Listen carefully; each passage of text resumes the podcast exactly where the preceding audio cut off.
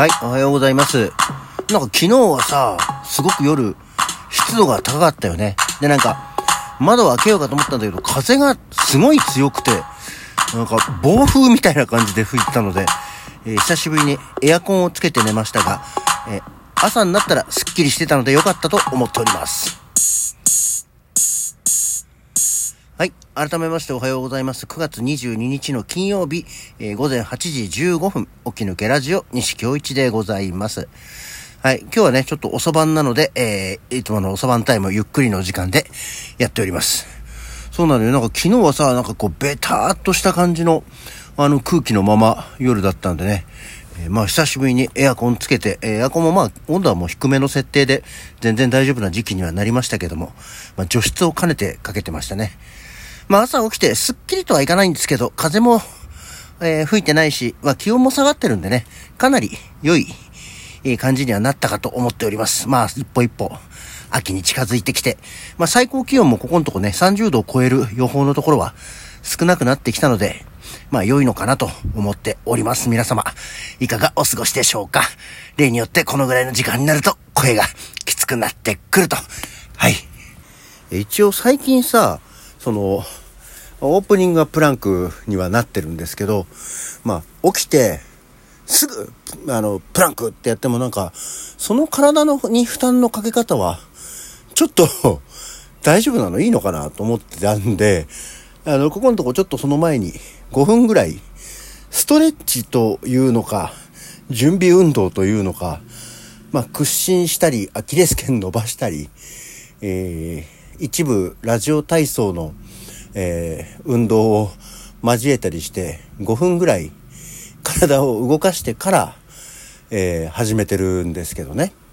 でもその最初の5分でさ、結構な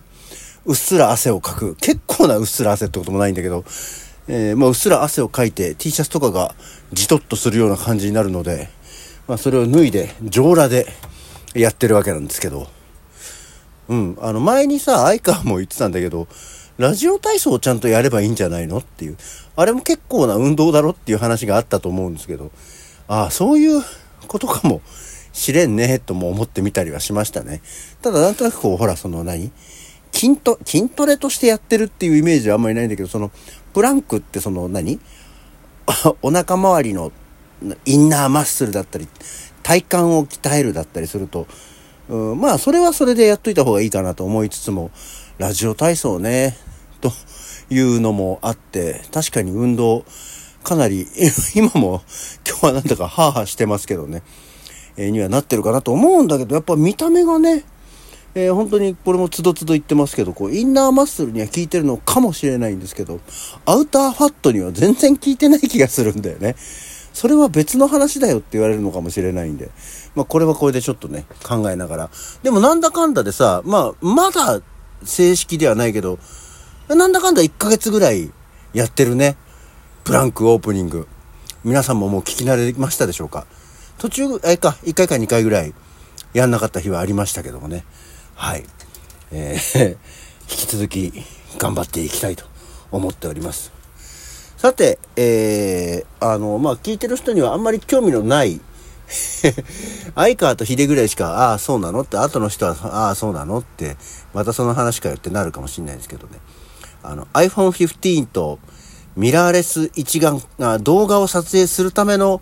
カメラの話っていうところで、ちょっとある種ね、あの、もう、一点解決策を思いついたというか、解決策が見えてきたという、う状況になったので、お話ししますと、まあ、あの動画用の、いわゆるビデオカメラでもいいんじゃねって話もね、えーいただいたりしたんですけど、何にせよ、まあ、買うのかって話をした時に、あ、そういえば、レンタルとかあるよねって思ったんだよ。そしたら、で、調べたら、本当にミラーレス一眼とかもさ、あの、レンズキット、レンズセットとかでも、あの、レンタルをしてるところがあって、で、まあ、3泊4日の短いパターンと、1ヶ月単位で貸してくれるっていう、こう、2つのコースがある、レンティオっていうところがあったんですけど、で見てたら、いわゆるこう、まあ、通常、市場販売価格というか、まあ、定価っていうよりはね、市場販売価格の1割で、1ヶ月ぐらい借りられるわけ。あの、だから、3、ん ?2、3万で1ヶ月借りられるのよ。レンズキットとかでも。で、例えばその、言ってたソニーの、あの、4K のビデオカメラとかも、売値がだいたい市場価格が8万9万ぐらいなのね。で、それが、あの、8000なんぼとかで借りられるわけですよ。1ヶ月間で。あ、だったらそれでよくない？っていう気になったんだよね。結局、その、もちろんカメラを買うのも、まあ、厭わないというか、ね、も、自分のもので持ってれば持ってるでいいんだけどさ、こんなに毎日毎日毎日毎日使うわけじゃないし、じゃあ何だったら毎月毎月毎月毎月使うかっていうとそれほどでもないじゃん。ってなるとね、あのー、例えば、まあ、あ、ちょっとたまたまだったのかなあのー、まあ、安かったりしたんですけど、まあ、ソニーのビデオカメラとかが月で9300円だ。今なんかちょっとセールみたいのがあったみたいで、えー、9300円で借りられるわけですよ、1ヶ月間。で、ただ最低レンタル期間が3ヶ月ったんで、え、まあ本当は2万7000円ぐらい払うんですけど、でも3ヶ月間借りられる。で、3泊4日だったら8980円で借りられる。うん、っていうことを考えると、まあ、それでいいのかなっていう。だって、まあ、ね、えー、例えばお芝居の撮影をしますとかでも、えー、じゃあなんか映画を撮りますでも、そんなに、まあ映画を撮りますだって別にさ、あの、劇場用の長編映画を撮るわけじゃないし、撮影スケジュールが毎日立て込んでるわけでもないし、そうなるとそれでいいのか？っていうね、気になっている。まあ車と同じだねあの、特にこっちら辺で住んでると、まあ、車ってね、えー、生活エリアによっては必需品だったりするから、別途の話になるかもしれないけど、こっちだと電車もあるし、バスもあるし、自家用車を持ってる必要はないから、で、カーシェアとか、レンタカーでいいかっていうところもあってで、カーシェアも一時期、あの、入会してたんですけど、月に1回も乗らないことに関して、えーいわゆる月額会員料を払うこともないなと思って結局レンタカーに落ち着いたりはしたんで、そういうことかっていうね、気になりまして。えー、で、そしたら本当にね、あのミラーレス一眼もあるし、あのちょっと高いあの動画に特化したようなミラーレス一眼とかも貸してて、あ、だったらこれ用途に合わせて、その時その時で借りればいいのかと思ったので、えー買わな、カメラは買わなくていいのかっていう結論になんとなく落ち着いた。ってことは、iPhone どうすんのっていう話になって、じゃあ iPhone なまあ全然これも今慌てるやつじゃないんですけど、最近ね、やたらと充電池にやたら発熱を、今の iPhone が発熱をしだして、なんか熱が収まるまで充電ちょっと待つね、みたいなアラートが出たりするような状況になったりしてるので、ほうほう、なんか自分の身の危険を察してるのかい？お前は？ぐらいの感じにはなったんですけど。まあ、ただ慌てて買うことじゃないし、